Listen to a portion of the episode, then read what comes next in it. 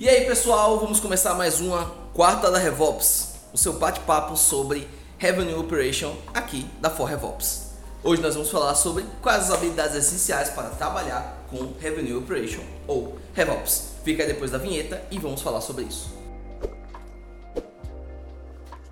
Como uma nova área, o RevOps ele é algo que tem pouca literatura sobre. Então, dificilmente nós vamos ter um profissional especializado e formado só para Revenue Operation.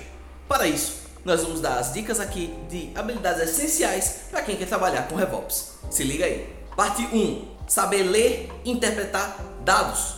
Apenas com dados você vai conseguir conversar, vai conseguir entender o que está acontecendo no negócio.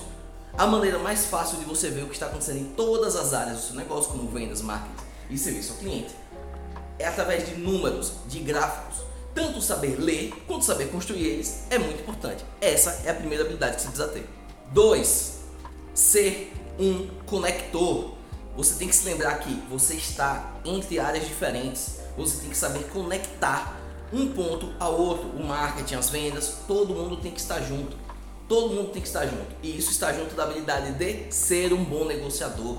Nem sempre tudo vai ficar no caminho perfeito para todo mundo, mas é o seu dever como profissional de RevOps tentar atingir ao máximo de eficiência com todos os seus times, pois pessoas são pessoas, pessoas são complicadas, pessoas têm é, vontades, tanto pessoas quanto temos resistências técnicas, nós temos problemas técnicos que podem dificultar esse andamento. Então, ser um conector entre essas áreas e ser um bom negociador para conversar com todo mundo é uma das habilidades para ser um bom profissional de RevOps. 3. Já que a gente é um conector, um negociador e sabe ler dados, nós precisamos entender da jornada do cliente para poder conectar todo mundo, saber explicar, saber entender o que é que o cliente precisa para fechar aquele negócio, o que é que o cliente tem que ele acha melhor no seu produto. Tudo isso é necessário saber a jornada do cliente. A jornada do cliente pode ser mapeada de diversas formas. Você pode fazer um desenho, alguma plataforma específica, você pode ver através de números, ver uma sequência de textos para você entender como otimizar cada pedaço desse negócio. E por último, e talvez uma das habilidades mais difíceis de ter, que ela exige experiência, é você ter múltiplos modelos mentais. O que são modelos mentais? Frameworks diferentes de trabalho para cada etapa da jornada do cliente. Por exemplo, você ter um modelo mental que vai melhorar a sua conversão do site, você pode ver através de uma otimização de velocidade do site ou de mudança no site através de uma análise de CRO.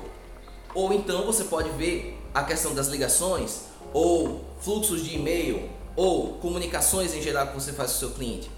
Isso só é possível você se debruçando em cada etapa da jornada do cliente e tendo modelos mentais para poder resolver aquele problema. Os modelos mentais provavelmente serão criados conforme a sua experiência, de você saber como você pode resolver tais problemas e quais ferramentas você tem como aplicar em cada etapa.